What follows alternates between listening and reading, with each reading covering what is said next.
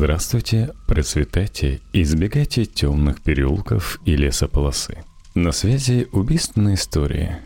Сезон, посвященный убийце с Гринривер, продолжается. По мотивам записей Алексея Ракитина. Четвертая серия. В этот раз проговорил, чтобы точно было понятно. Извиняюсь, что на прошлый выпуск полдня висел неправильный файл – Надеюсь, все, кто загрузил подкаст с неправильным файлом, загрузили его снова и прослушали третью серию.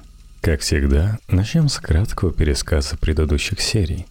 В реке находят тела жертв. Все они являются проститутками с Тихоокеанского южного шоссе. У полиции достаточно много подозреваемых, есть даже те, виновность которых поддерживает ФБР, но все попытки их прищучить упираются в наличие алиби – Полиция начинает сотрудничать с проститутками и их сутенерами, чтобы раньше узнавать об исчезновении новых жертв. От них поступают наводки на новых подозреваемых, но часто это ошибочные варианты. Так было даже предположение, что убийц двое. Или, например, один сутенер отследил машину, которая увезла его девушку. Даже вроде профиль подозреваемого Гэри Леона Риджуэя совпадал. Рыжий ирландец. Но у полиции были гораздо более интересные типажи таких людей – в общем, полиции было очень легко запутаться, поэтому они начали постепенно оснащать себя современными компьютерами, а у целевой группы вообще никаких не было, чтобы разрулить потоки информации – Взять хотя бы ФБР. Как оказалось, они предоставили полиции достаточно большое количество различных психологических профилей предполагаемого убийцы. И есть даже предположение, что они сооружали эти профили, подгоняя их уже под имеющихся подозреваемых. Или вот спустя время после исчезновения одной из девушек было найдено ее водительское удостоверение в том месте, которое постоянно убирается, так что оно явно появилось там недавно. Но какой из двух вариантов верен? Потеряла ли его девушка или убийца специально его оставил, чтобы пустить полицию по ложному следу? В нашем повествовании мы добрались до июня 83 года – который сразу же принес очередную плохую новость. 2 июня у целевой группы появилось заявление сутенера об очередном исчезновении. На этот раз пропала 19-летняя Иван Энтош. Проституткой она стала лишь месяц назад. Но убийца с Грин-Ривер не знает снисхождения. Сутенер и Иван были гражданами Канады, жившими в Ванкувере, в провинции Британская Колумбия. Так вышло, что вначале любовником, а потом и сутенером Энтош стал друг ее детства, живший по соседству.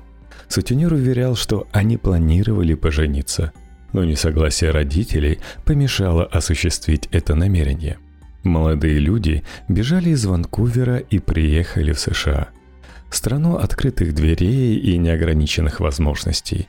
И раздвинутых ног, если не так повезло – Деньги у беглецов быстро закончились, а коноплю курить хочется ежедневно. Ну и друг детства уболтал свою возлюбленную торговать телом на Тихоокеанском южном шоссе. Они проживали в мотеле Бен Кэрролл, удобно расположенном рядом с трассой. Поначалу у них было несколько столкновений с местными проститутками и крышующими их негритянскими группами. Но постепенно все вопросы им удалось благополучно разрешить. Иван была костлява и, кроме того, имела рябое лицо, так что местные дивы не видели в ней своего конкурента. Ее сутенер выплачивал налог за допуск его девушки на трассу и тем самым убрал все возникшие вопросики. В последний раз сутенер видел Ивана в 23 часа 31 мая 83 года в мотеле в номере, который снимала парочка. Она отправилась подзарабатывать, рассчитывая вернуться еще до полуночи. Энтош некуда было бежать от своего дружка, поскольку знакомых в США она не имела. Вполне достоверным являлось предположение, что она вернулась домой, к родителям.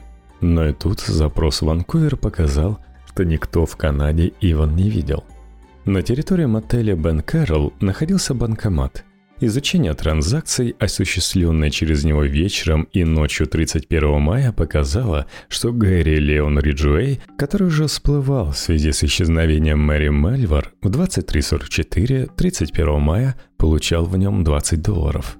Однако детективы сочли, что это всего лишь совпадение, которое ни в чем Риджуэя не изобличает, и поэтому никакого дальнейшего хода данная информация не получила. Практически никто из детективов целевой группы не сомневался в том, что Иван Энтеш явилась очередной жертвой орудовавшего в округе Кинг-маньяка. Однако, несмотря на все старания полиции, никаких зацепок, способных вывести следствие на удачливого убийцу, не существовало. Прокуратуре и полиции оставалось только ждать поступления новой информации и надеяться, что в конце концов серийный убийца допустит фатальную для него ошибку – от полицейских информаторов среди проституток в середине июня 83-го поступило сообщение об исчезновении еще одной девушки. Сведения носили отрывочный характер, не называлась даже фамилия предполагаемой жертвы. Установление ее личности затруднялось тем, что никто из сутенеров проституток, работавших на Тихоокеанском южном шоссе, не делал соответствующего заявления в полицию и даже не сознавался в исчезновении его девочки при неофициальных расспросах. Детективам целевой группы пришлось провести целую разыскную операцию, чтобы установить источник слухов. Это потребовало определенных усилий времени, однако, как показали дальнейшие события, достигнутый результат того стоил. Выяснить удалось следующее – 15-летняя Кэрри Энн Ройс, несмотря на свой юный возраст, уже засветилась у полиции. В феврале 83-го ее арестовали и штрафовали за занятие уличной проституцией. Работала Кэрри на сравнительно узком участке Тихоокеанского шоссе между 144 и 142 Саут-стрит. Этот участок являлся буквально эпицентром активности неизвестного маньяка. Жертвы пропадали на автобусной остановке и возле торгового центра 711, расположенных именно в этих двух кварталах. Кари была симпатичной, веселой, нравящейся всем мужчинам и моментально располагавшая их себе. Она, казалось, менее всего соответствовала типажу женщины-жертвы. Кэрри могла видеть из своих клиентов веревки. Она всегда была именно поена и накормлена, ей платили больше, чем другим проституткам – Сутенер ею очень дорожил, поскольку она приносила ему за день больше денег, чем другие за неделю. Вместе с тем, Кэрри была осторожна и предусмотрительна. Разумеется, в той степени, в какой вообще можно обладать этими качествами при выбранном ею образе жизни – в последнее время, когда все вокруг только и говорили об исчезновениях проституток, Ройс практически перестала вступать в отношения с незнакомцами и садилась в машину только к тем, кого знала. Никто и никогда не обижал Кэрри, и сутенер совсем не опасался за ее судьбу. И по итогу, из-за своей уверенности в ней, он не смог назвать полиции точную дату исчезновения Кэрри – Последний раз он видел ее живой 31 мая.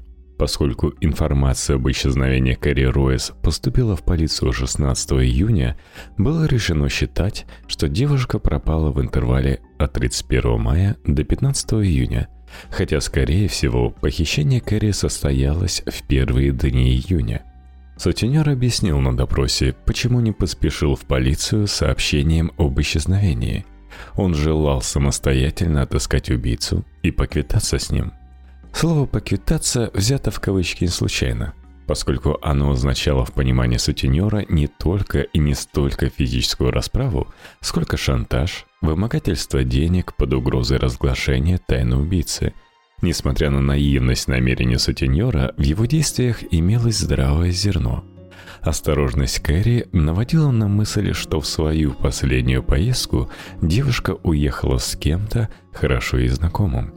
Это был явно кто-то из местных жителей, с кем Кэрри Ройс имела дело прежде.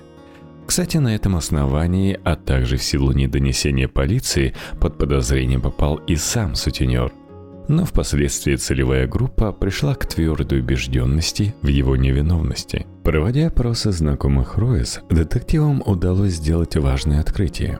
Они выяснили, что в феврале и марте 1983 года Кэрри видели сидящей в старом красно-рыжем пикапе. Причем двое свидетелей дали независимо друг от друга точное и весьма схожее описание. Машина имела царапину на правом крыле и наклейку на лобовом стекле в виде американского флага. Один раз Ройс сидела в кабине подле шофера, а второй в конце марта, когда стояла прекрасная солнечная погода, ехала в открытом кузове. Многих клиентов Ройс целевая группа вычислила без особых хлопот, но вот с владельцем красно-рыжего пикапа дело не заладилось. Чем больше уходило времени на его безуспешный розыск, тем более детективы убеждались в том, что именно на этой машине разъезжал убийца. Однако тщательная проверка собственной картотеки подозреваемых и базы данных Департамента дорожной полиции штата так и не позволила связать загадочный автомобиль ни с одним лицом, попавшим в поле зрения целевой группы за 10 месяцев розыска. И этот результат казался невероятным. Вряд ли Кэрри Ройс приезжал постоянный клиент из другого штата. Владелец краснорыжей машины определенно проживал где-то неподалеку. Однако хозяева подходящих машин никаким боком не соответствовали типажу предполагаемого убийцы. То это оказывались какие-то немощные старики, то инвалиды, то женщины. Одним словом, ничего стоящего с точки зрения возможной разработки этих людей как подозреваемых. Эти весьма обескураживающие результаты поиска могут подтолкнуть к двоякому выводу. Убийца с Грин-Ривер имеет возможность регулярно менять автомашины, чем он пользуется, выходя на свою охоту. Либо под убийцей с Грин-Ривер следствие ошибочно объединяет двух, а может и больше преступников. Они ездят на разных автомашинах, также периодически их меняя – что лишь усиливает путаницу и делает практически невозможной их надежную идентификацию. Преступники внешне не схожи, что только добавляет нестыковок при определении принадлежности машин и проверке алиби подозреваемых. Расследование исчезновения Кэрри Энроэс впервые привело к расколу внутри целевой группы. Часть сотрудников заговорила о том, что убийц по меньшей мере двое, искать следует двух человек, а вовсе не одного – в этой связи упоминалась и обстановка на месте обнаружения трупа Кэрол Кристенсен, разительно отличавшаяся от всего, что убийца с Грин-Ривер демонстрировал прежде. Разумеется, не следовало забывать и упоминание о двух клиентах в машине, исчезнувшей 18 апреля Габерт, которая, уйдя к ним, не вернулась обратно. Другая часть детективов не соглашалась с доводами сторонников версии двух убийц – считая, что следствие столкнулось с игрой преступника, стремящегося запутать преследователей. В дальнейшем мы увидим, каким образом трансформировалась упомянутая версия, определенным образом повлияв на весь ход расследования. В самом конце июня 1983 года целевая группа получила информацию об исчезновении 18-летней проститутки Келли Кей МакГиннес – Несмотря на свои 18 лет, пропавшая имела за плечами богатый опыт конфликтов с полицией. Ее задерживали за проституцию в Сиэтле, Портленде и даже Калифорнии. Склонная к кочевой жизни, имевшая везде множество приятелей, МакГиннес вполне могла просто-напросто уехать из штата Вашингтон – но давайте познакомимся с обстоятельствами, которые могут заставить вас, как исследователи целевой группы, усомниться в ее благополучии и здравии. 28 июня она поселилась в одном из мотелей рядом с Тихоокеанским южным шоссе, оплатив проживание за трое суток. Менее чем через час Келли вышла за пределы мотеля, прошла примерно два квартала к месту пересечения 216 Саут-стрит и Тихоокеанского шоссе – там ее видели в последний раз. Ни точное время, ни место ее исчезновения не установлены и поныне. Тело ее тоже не найдено. Судьба Келли Кей МакГиннес и поныне не установлена. Но с большой долей вероятности 28 июня она села в машину убийцы и погибла в тот же день. Поскольку оплата за проживание в мотеле Келли вынесла вперед, детективы ЦГ не сомневались в том, что она рассчитывала вернуться – Поскольку ни 29, ни 30 июня она так и не появилась, стало ясно, что с девушкой приключилась беда. Полиция приступила к своей, ставшей уже почти рутинной, работе по обработке связей очередной жертвы. Допросы сутенера и подруг, составление списка клиентов. Ничего существенного для розыска преступника эта работа не принесла. Злоумышленник осуществил идеальное убийство – не оставив следствию ни малейших зацепок, способных вывести на него. Июль 83 года детективы целевой группы встречали в обстановке перманентной зоопарки. За предшествующие 12 месяцев по меньшей мере 30 молодых женщин исчезли в районе Тихоокеанского южного шоссе и прилегающих к нему кварталах. Менее чем треть из них была обнаружена мертвой. Судьба остальных внушала самые серьезные опасения. Целевая группа занимала крыло на втором этаже окружного полицейского управления, и стенд в коридоре между кабинетами с пугающей быстротой заполнялся новыми фотографиями пропавших женщин. В одном только мае там появилось четыре новых фотографии. Мальвар, Кристенсен, Аузорли, Уимс. В июне еще три. Эштон, Карри Энн Ройс, МакГиннес – Убийца с Грин-Ривер, а ведь, скорее всего, это были именно его жертвы, словно сошел с ума, демонстрируя невероятную активность. И как скоро выяснится, список июньских жертв таинственного маньяка не ограничивался Кэрри Энн Ройс и Келли Кей МакГиннес. 10 июля стало известно, что в начале июня пропала еще одна молодая женщина, 20-летняя Констанс Наон. На первый взгляд, Наом сильно отличалась от большинства предыдущих жертв убийцы с Гринривер. Она имела вполне приличную офисную работу в правлении колбасного завода. Жила отдельно от родителей в большой квартире вместе с женихом. Разъезжала на довольно дорогом восьмицилиндровом Камара. Другими словами, социальный уровень Констанс был много выше того, что имели проститутки-трассовщицы – Однако Наон имела серьезный порог, который в конечном итоге и погубил ее. Она любила кокаин. Денег на этот довольно дорогой наркотик ей постоянно не хватало. Поэтому Констанс придумала эффективный и быстрый способ заработка – Припарковав автомобиль возле ресторана или гостиницы, она дожидалась появления потенциального клиента, одинокого мужчины, и предлагала ему быстрый секс в салоне его машины. Но он, в отличие от дешевых проституток, никогда не ловила клиентов на трассе и в силу респектабельности своего облика и автомашины, на которой разъезжала, не привлекала к себе внимания полицейских и сутенеров – этот способ быстрого заработка был известен ее ближайшим родственникам, но жених, в силу очевидных причин, ни о чем не догадывался. Согласно его рассказу, 8 июня между 16.30 и 17 Констант неожиданно возвратилась с работы, переоделась и, сказав, что отлучится минут на 20, уехала в неизвестном направлении – поскольку она вернулась ни через 20 минут, ни ночью, ни на следующий день. Жених сообщил о произошедшем родителям Наон.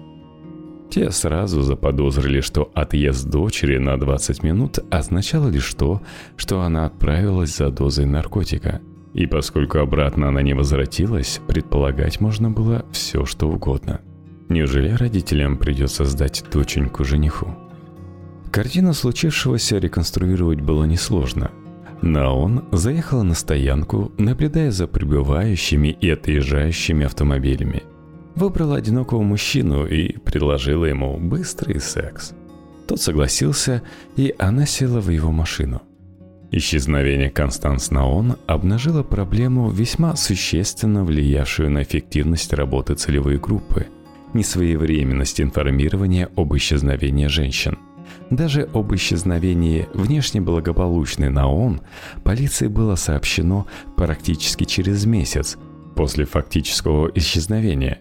Что ж говорить о проститутках-трассовщицах, живших вне семей и не имевших нормального человеческого общения. Маргинальные слои общества были особенно уязвимы не только в силу своей доступности, но и в силу полнейшего безразличия общества к их судьбам – Сомнений в том, что Констанс сделала жертвой убийцы с Гринривер, у сотрудников правоохранительных органов практически не оставалось. Если допустить, что женщина подверглась нападению с целью ограбления, то преступник, скорее всего, не оставил бы без внимания Камара.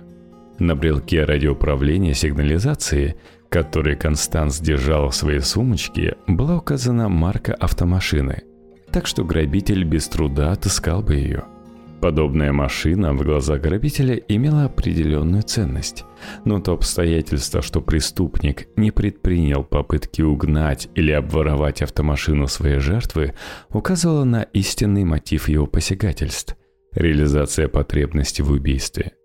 Весь июль 1983 года целевая группа с лихорадочной активностью отрабатывала перспективные сигналы, связанные с последними исчезновениями женщин – Однако никаких серьезных подвижек достичь не удалось.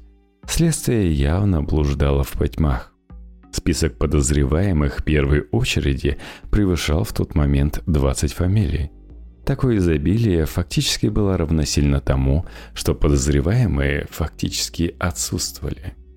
Но вот хорошая новость. 1 августа целевая группа получила долгожданное пополнение. В подразделение включили опытных детективов – Бенджамина Колвилла, Ларри Гросса, Лиз Драйан и Патрицию Фергюсон. Появление женщин должно было облегчить контакт с проститутками. В составе ЦГ появился аналитик, призванный обрабатывать все поступающие материалы изучать их на предмет обнаружения перекрещивающейся информации, то есть сообщений из разных источников, указывающих на одно и то же лицо – в дальнейшем роль информационного анализа все более возрастала. В декабре в составе ЦГ уже находилось три офицера-аналитика, освобожденных от всех прочих работ. Да и служба шерифа получила свой первый компьютер, и половина рабочего времени его оператора выделялась на обработку материалов в интересах целевой группы. На всех подозреваемых были заведены файлы, пополнявшиеся по мере поступления новых сведений – в то время не существовало периферийных устройств, ставших привычными для жителей 21 века. Сканеры и программа для распознавания текстов казались фантастикой. Поэтому все материалы вводились вручную, набивкой на клавиатуре. Чтобы представить себе объем работы, можно привести такой пример – в марте 1984 года ФБР США представила новый уточненный профиль личности убийцы с Гринривер, содержавший почти 30 параметров. Сотрудникам целевой группы пришлось проанализировать файлы на подозреваемых, а их число к тому времени превысило 900 человек, проверить полноту соответствия каждого из них критериям поискового психологического портрета и в зависимости от того, сколь велико являлось это соответствие, выставить индикатор подозрительности. Таковых было три – А, Б и С. Если вдуматься, работа колоссальная. Заполнить анкету из трех десятков пунктов на 900 с лишним человек и сделать это в самые сжатые сроки – между тем, такого рода работа не была исключительным явлением. ЦГ накапливала огромные массивы информации о людях по тем или иным причинам, привлекавшим ее внимание. Среди других важных событий августа 83-го нельзя не упомянуть об обнаружении трупа Шаундры Саммер, чернокожей 17-летней проституткой, пропавшей без вести в первую неделю октября 82-го. Точную дату установить так и не удалось. Частично обнаженное тело было найдено 11 августа. Труп обнаружила собака, привлеченная запахом разлагающейся плоти. Тело Шаунды было помещено в неглубокую могилу под раскидистой одичавшей яблоней в незаселенном квартале на пересечении 146-й стрит и 24-й Саут-авеню.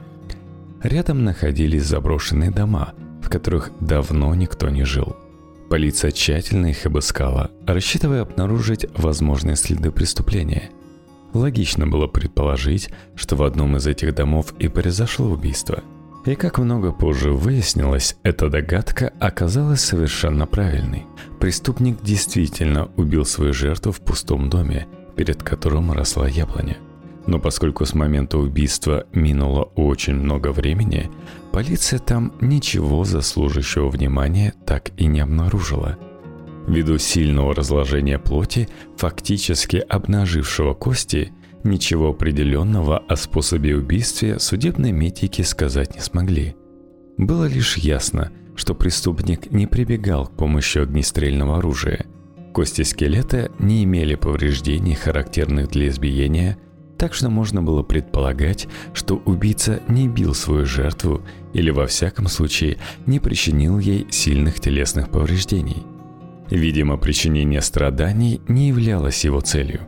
Смерть наступила за много месяцев до момента обнаружения тела. Скорее всего, примерно в те дни, когда исчезла Шаунда, то есть в октябре 82-го. Принадлежность трупа определили путем составления его стоматологической карты и сличения ее с рентгеновскими снимками зубов пропавших женщин. Кроме того, знакомые Шаунды опознали ее обувь и футболку. Преступник забрал с собой многочисленные украшения, которые любил носить погибшая. Эта бижутерия не имела особой ценности, но убийца, скорее всего, рассматривал ее как охотничий трофей, нежели источник поживы. Несмотря на активные поиски лиц, которые могли бы видеть что-то подозрительное в том квартале, где оказалось найдено тело Шаунда Саммер, полиция так и не смогла разыскать ни одного свидетеля. Это при том, что в соседнем квартале начиналась территория аэропорта Ситек. Там возвышалась диспетчерская башня, и теоретически находившиеся там люди могли обратить внимание на автомашину убийцы – Однако опрос авиадиспетчеров ничего не дал. Если кто-то из них и видел что-то подозрительное, то практически за год все подзабыл. И вновь возникла полемика внутри целевой группы о количестве разыскиваемых преступников в связи с обнаружением трупа Шаунда Саммер. В самом деле, если рассмотреть карту долины реки Грин-Ривер с указанием мест обнаружения тел, то нетрудно заметить, что практически все обнаруженные к августу 83-го трупы оказывались размещены в непосредственной близости от реки, либо в самой реке. Протяженность этого района с севера на юг не превышала 6,3 километра. Между тем труп Кэрол Кристенсен, заброшенный в лесу подле городка Мэппл-Вэлли, оказался удален от традиционного для убийцы с Грин-Ривер района на 20 километров – да и сама обстановка на месте обнаружения трупа Кэрол уже очень сильно отличалась от того, что мы имеем в других случаях. Легко было предположить, что убийство Кристенсен не имеет связи с гибелью других женщин, и таким образом в округе Кинг действуют независимо друг от друга два преступника. В дальнейшем путаницы и сомнения только усиливались. Вечером 5 сентября полиция Сиэтла приняла сообщение об очередном исчезновении женщины. На этот раз ушла из дому и не вернулась 26-летняя Дебби Мэй Абернати. Вместе с своим сожителем и трехлетней дочкой Дебби всего лишь 4 недели назад приехала в Сиэтл из Техаса. Не имея работы, Абернати подрабатывала проституцией на 8 авеню в центре Сиэтла – 13 часов 5 сентября она вышла из дома на Рейнер-авеню, это юго-восточная окраина Сиэтла, и направилась в центр города. Полиции так и не удалось установить, добралась ли Дебби туда, или преступник перехватил ее до того, как она села в автобус. Практически не было сомнений в том, что женщина стала жертвой преступления, поскольку трудно было представить, что она бросила ребенка на руках сожителя – да и сам мужчина не допускал подобной мысли. Ни восьмая авеню, где Дебби Мэй Абернати занималась проституцией, ни Рейнер-авеню, где проживала исчезнувшая женщина, не относились к районам активности убийцы с Гринривер. Тем не менее, руководство полиции постановило поручить ведение расследования исчезновения Абернати детективам целевой группы. Это волонтаристское решение тут же породило массу вопросов. Сначала сотрудников ЦГ, а затем и у журналистов. На самом деле, когда в конце января 83-го рядом с госпиталем Нордвест нашли труп Линда Рул, было решено не считать ее убийство находящимся в связи с расследованием целевой группы, но при этом факт, что преступник поместил тело своей жертвы далеко за пределами традиционного для зеленого убийцы района действий, рассматривался как один из существенных в пользу такого решения – Теперь же расширение ареала действий преступника уже не считалось поводом для отвода дела. Очевидно, что полиция должна была выработать некий единый подход к тому, какие именно случаи считались представляющими интерес для ЦГ, а какие нет.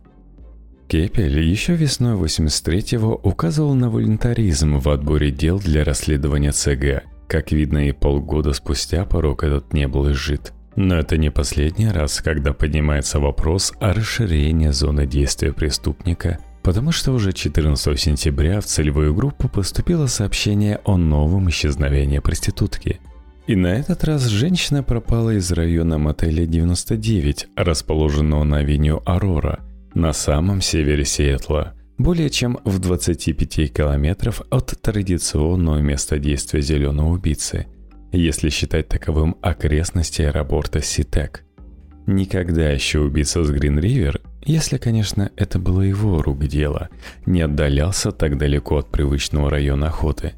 Заявителем выступил сутенер и попутно сожитель, как это часто бывает.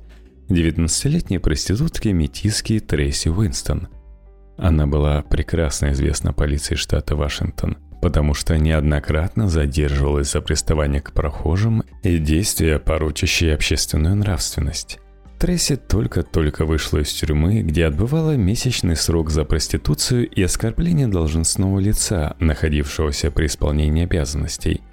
Только в полдень 12 сентября за нее закрылись тюремные ворота, и Тресси тут же подцепила клиента, который довез ее до мотеля 99. Она позанималась сексом в машине, и клиент дал Тресси денег, на которые она сняла номер.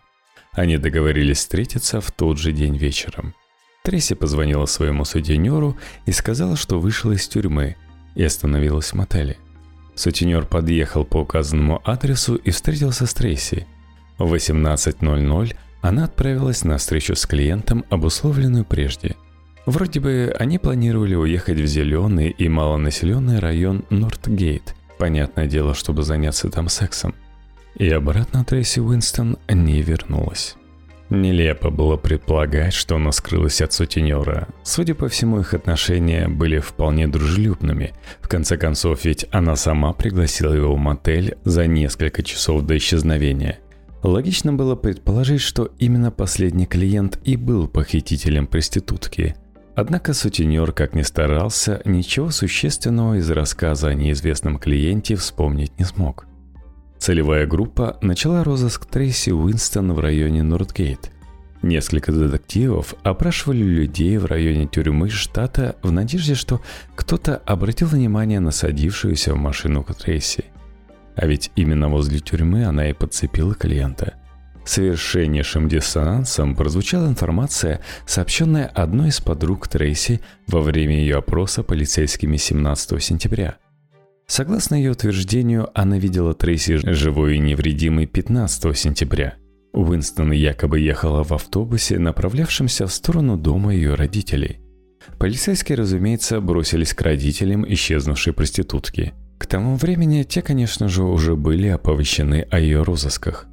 Родители утверждали, что Трейси не появлялась у них дома, и им ничего не известно о ее местонахождении – Противоречие это так и не получило в тот момент разрешения.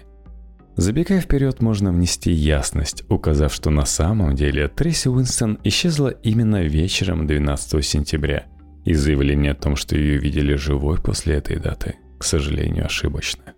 Уже 19 сентября водитель автомашины, остановившийся на пустынной дороге в окрестностях озера Стар, чтобы отойти по малой нужде, к немалому собственному испугу обнаружил по деревам сильно разложившиеся человеческие останки. Фактически это был скелет с отдельными фрагментами мягких тканей. Степень разложения была столь велика, что невозможно было даже сразу определить пол и возраст трупа. Однако с первого взгляда можно было понять, что труп был помещен под дерево ногим. Вызванные полицейские оцепили район и тщательно его прочесали – рассчитывая обнаружить одежду погибшего. Сделать этого, как вы понимаете, не удалось. Полное отсутствие одежды наводило на мысль о неестественности смерти. Патологоанатомическое исследование показало, что останки принадлежали чернокожей женщине в возрасте до 25 лет. Возраст погибшей, ее пол и отсутствие одежды заставляли думать о возможной причастности к смерти убийцы с Гринривер. Сличение зубов погибшей со стоматологическими картами пропавших женщин, а все эти документы имелись в распоряжении целевой группы, позволило идентифицировать труп. Он принадлежал 23-летней Гейл Мэтью, пропавшей 10 апреля – Гейл находилась в списке потенциальных жертв зеленого убийцы, и обнаружение ее трупа подтвердило справедливость давно высказанных мрачных предположений. Но поток мрачных новостей и не думал ослабевать. 30 сентября 83-го в полицию Сиэтла явилась семейная пара, заявившая об исчезновении дочери, 19-летней Маурин Финей. По их словам, летом Маурин познакомилась с молодым человеком, которому вроде бы испытывала серьезные чувства. В августе она уехала из родительского дома в Билл-Вью и поселилась в квартире своего друга в Сиэтле. Но 29 сентября тот позвонил им и сообщил, что Маурин исчезла. Родители полностью отрицали причастность их дочери к проституции. По их словам, она была парикмахером, и это приносило достаточно много денег – Целевая группа получила информацию об исчезновении Маурин без задержек. Едва только фотографии исчезнувшей девушки увидели детективы, ее немедленно опознали как проститутку, работавшую на Тихоокеанском Южном шоссе. Она появилась совсем недавно, во второй половине сентября, и детективы даже не знали ее настоящего имени, и к новенькой обращались по прозвищу Крис Понс – Полицейские вели скрытое наблюдение за жильцами любви в Штатском. Они сделали несколько фотографий Маурин, запечатлевших ее общение с потенциальными клиентами на обочине дороги. Разумеется, это открытие заставило по-новому оценить сообщения родителей. Как вы можете догадаться, выяснилось, что 27 сентября Маурин уволилась с парикмахерской. Либо проституция приносила намного больше денег, либо Маурин было более приятно общаться с мужчинами в кресле их автомашин. Парень Маурин, скорее всего, был в деле. Детективы целевой группы допросили его. Он поначалу всячески отрицал свою осведомленность о роде занятий подружки, но под давлением неоспоримых доводов все же признал, что способствовал нравственному падению девушки – он сообщил, что Маурин ушла из дома в обеденное время 28 сентября и больше не вернулась. Опасаясь того, что девушка могла стать жертвой зеленого убийцы, молодой человек поставил известность о случившемся родителей Маурин, но по понятным причинам не пожелал явиться в полицию. Никаких зацепок, способных прояснить судьбу Маурин Финей, ЦГ найти так и не удалось. Невыясненными остались место и время исчезновения. Она осталась лишь строчкой в списке без вести пропавших на несколько лет. Между тем, в Департамент дорожной полиции штата Вашингтон в первых числах октября поступили водительские права, выданные в Техасе на имя Дебби Мэй Абернати. Она исчезла 5 сентября того года. Документ нашел на обочине шоссе номер 18 водитель случайно остановившейся автомашины – Целевой группе представилась возможность скрупулезно отработать потенциальную зацепку. Район шоссе и прилегающая к нему часть леса подверглись продолжительному и детальному прочесыванию. Кроме того, под скрытое наблюдение был взят автовладелец, сдавший удостоверение в полицию – его проверяли на возможную причастность к исчезновению проституток, и детективы ЦГ всерьез подозревали, что перед ними маньяк, который игрой с полицией решил пощекотать себе нервы. Но каких-то ощутимых результатов оба направления так и не дали. Осмотр территории не привел к обнаружению каких-либо следов или улик, связанных с исчезновением Дебби Мэй Абернати, а подозреваемый шофер оказался обеспечен прекрасным и достоверным алиби – практически на все даты исчезновения проституток, найденных к тому моменту мертвыми. Предположение, что зеленый убийца, проезжая по шоссе, просто выкинул удостоверение своей жертвы в окно, выглядело самым достоверным.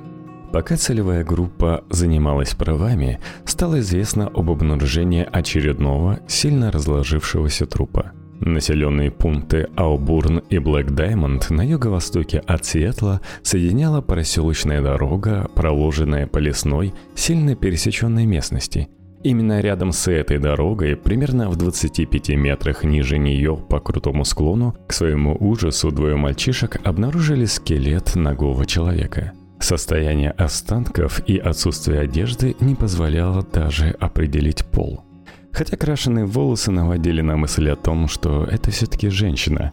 Тело было помещено между двумя высокими деревьями ольхи – и доступ к телу был осложнен тем, что спуск и подъем к нему был довольно сложным. Склон сильно зарос деревьями и кустарниками и вообще был достаточно крутым. На это обстоятельство сразу же обратили внимание детективы ЦГ. Версия о наличии двух преступников получила неожиданное подкрепление. Казалось почти невероятным, чтобы преступник в одиночку сумел транспортировать труп от дороги к тому месту, где последний оказался найден – с практической точки зрения, намного реалистичнее выглядела совсем иная манера действия убийцы. Можно было просто сбросить тело со склона, но в таком случае оно лежало бы намного ближе к дороге. Патологоанатомическое исследование показало, что труп находился длительное время на свежем воздухе. Прошедшие летние месяцы, а также лесные насекомые практически полностью разрушили мягкие ткани – по строению скелета судебный медик сделал заключение, что он принадлежал молодой, около 25 лет, женщины белой расы, достаточно высокого роста, почти 180 сантиметров. Среди предполагаемых жертв убийцы с Грин-Ривер имелась кандидатура, вполне подходившая под эти признаки – Иван Энтош, исчезнувшая 31 мая – то, что тело действительно принадлежало Ивану, было подтверждено сравнениями зубов трупа со стоматологической картой. Состояние скелета позволяло заключить, что убийца для умерщвления жертвы не использовал огнестрельное оружие и также не наносил телесные повреждения, сопровождавшиеся переломами костей. Сильное разложение тела мешало определению способа, но, скорее всего, зеленый убийца в очередной раз задушил свою жертву. Тщательное прочесывание местности в районе обнаружения трупа не привело к обнаружению одежды Иван. Видимо, для ее сокрытия или уничтожения убийца использовал другой район. Но зеленому убийце было все мало, и 13 октября целевой группе сообщили об очередном исчезновении проститутки.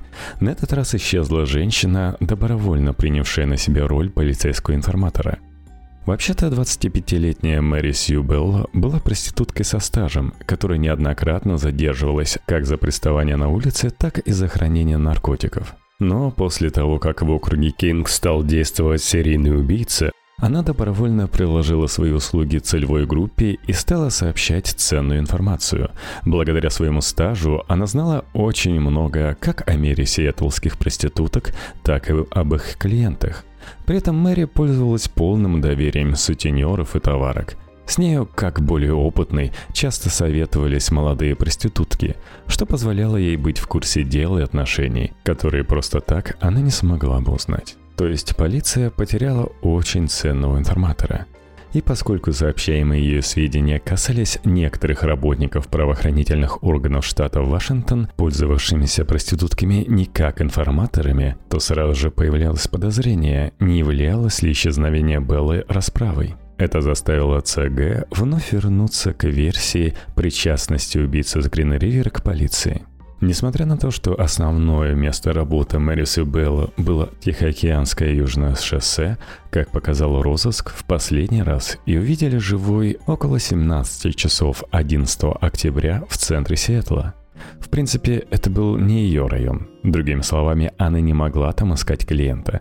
Для профессиональных проституток вторжение на чужую территорию чревато большими неприятностями – даже если бы она и наткнулась там на зеленого убийцу, то вряд ли бы стала идти с ним на контакт, поскольку ее сутенер мог получить предъяву от местных бандитов, контролировавших территорию. И с этим все считались. Но если Мэри Сью Белла действительно исчезла в самом центре Сиэтла, не означало ли это то, что ее заманили туда для расправы? У целевой группы был список примерно из 40 фамилий скомпрометированных полицейских, и они с особой скрупулезностью приступили к их проверке на предмет возможного участия к похищению Мэри. Работа эта требовала большой аккуратности и максимальной скрытности. Утечка информации могла заставить преступника затаиться. Кроме того, если бы о возникших подозрениях стало известно журналистам, имиджу полиции оказался бы нанесен непоправимый урон – Проверка велась через двух сотрудников отдела внутренних расследований полиции штата. О ее сути был поставлен в известность шериф округа Кинг. Более никто, кроме руководителя целевой группы и нескольких детективов из ее состава, об этой проверке даже не подозревал. Если говорить на чистоту, то и сам факт существования такого списка держался в глубокой тайне более 20 лет – это направление работы приобрело определенный драматизм после того, как стало ясно, что некоторые из полицейских не располагают алиби на время исчезновения многих проституток. В отношении каждого из них имелись весьма серьезные основания для подозрений в причастности к убийствам. И речь шла не только о коррупции, а о вещах гораздо более опасных – Склонности к немотивированному насилию, угрозах убийства, сексуальных домогательствах в отношении лиц, попавших в зависимое от полицейских положение. Такие элементы поведения заставляли всерьез рассматривать подозреваемых как кандидатов на роль разыскиваемого маньяка. Проверка личного состава правоохранительных органов сделалась одним из важных направлений работы ЦГ на протяжении нескольких последующих лет – и надо сказать, что список проверяемых контролируемых лиц еще и постоянно пополнялся новыми фамилиями. По итогу, в рамках расследования серии убийств в штате Вашингтон, как потенциальные убийцы рассматривались около 90, да, вы не слышались, почти 100 полицейских и сотрудников прокурорской службы. И некоторые из них были вынуждены покинуть свою работу по результатам проверок. Вернемся к исчезнувшим. 27 октября три подростка на велосипедах обнаружили скелет, захороненный в неглубокой могиле в районе пересечения 192 Южный стрит и 25 авеню. Место это находилось в полосе отчуждения аэропорта Ситек. При строительстве аэропорта лес там был вырублен, и к 80-м годам его заместил густой ежевичный кустарник – Тело было расположено в естественной ложбинке между кочками, которую преступник углубил еще на 10 сантиметров. Труп оказался завален листвой и обломанными ветками ежевики. Сверху убийца накрыл его пластиковым автомобильным бампером. Благодаря этому тело сравнительно мало пострадало от дождей. Это обусловило лучшую сохранность мягких тканей, нежели в случаях с Иван Энтеш и Гейл Мэтью. Выводы патологоанатома указывали на 20-летнюю Констанс Наон, исчезнувшую еще 8 июня. При осмотре останков на месте их обнаружения судебный медик обратил внимание на небольшой гладкий камень пирамидальной формы, находившийся в тазовой части трупа. Специалист предположил, что убийца поместил этот камень в вагину своей жертвы. Как это было зафиксировано с первыми жертвами убийцы с Грин-Ривер, Марсией Чепман и Синди Хинс – Обнаружение такой своеобразной девиации ясно указывало на то, что преступления эти совершены одним лицом. Но примечательно, что дальше этого вывода криминалисты не пошли. Вопрос, для чего преступник это делает, если задавался, то остался без ответа. Между тем, этот элемент манеры действий неизвестного маньяка скрывал в себе весьма важную черту его поведения – как увидим из дальнейшего, пройдет много времени, прежде чем появление камней в половых органах жертвы зеленого убийцы получит неожиданное, но совершенно точное объяснение. И объяснение это, в должной степени посрамившее профилеров ФБР, прозвучит из уст другого всемирно известного серийного убийцы. А я, кстати, говорил, что в расследовании будет участвовать Тед Банди. Вот так вот. Ради этого поворота, да и ради вас, решил растянуть сегодня подкаст на подольше. Напомню, что для ваших комментариев есть во Вконтакте, iTunes, CastBox и Пусто FM. А да, еще Patreon. patreon.com slash в подкасте. Там много чего есть. Услышимся в следующей серии.